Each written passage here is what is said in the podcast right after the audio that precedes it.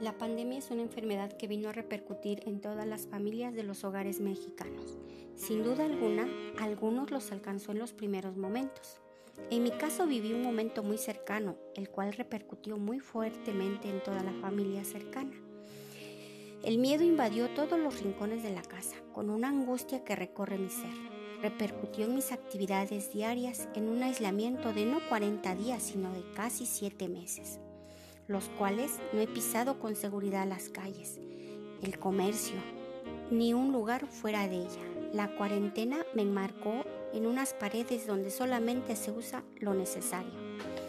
Con mis familiares la incertidumbre no se hizo esperar. Todas las noticias que se escuchaban eran de muerte.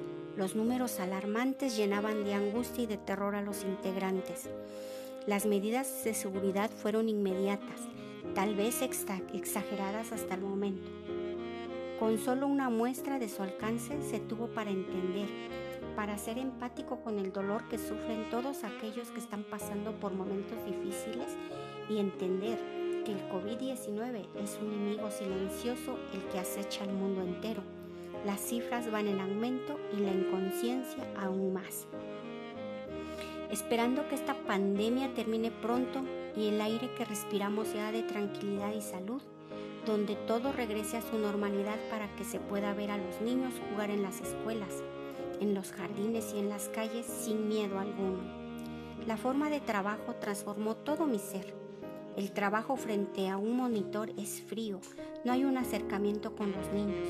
Las horas pasan sin poder terminar la relación, actividades, cursos, actualizaciones, reuniones. El saber de las angustias y necesidades de los alumnos debilita en mi momento, pero retomando fuerza para continuar el día a día.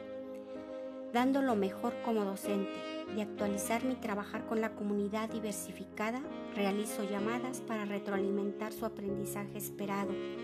Las videollamadas son esperadas con gran entusiasmo por los alumnos que comentan que ya quieren regresar a la escuela dándonos ánimos de trabajo y cuidados a distancia, pues se les menciona pronto acabará esto y nos podremos ver sanos en las aulas de la escuela, esperando que todos ayudemos a llevar las medidas de seguridad.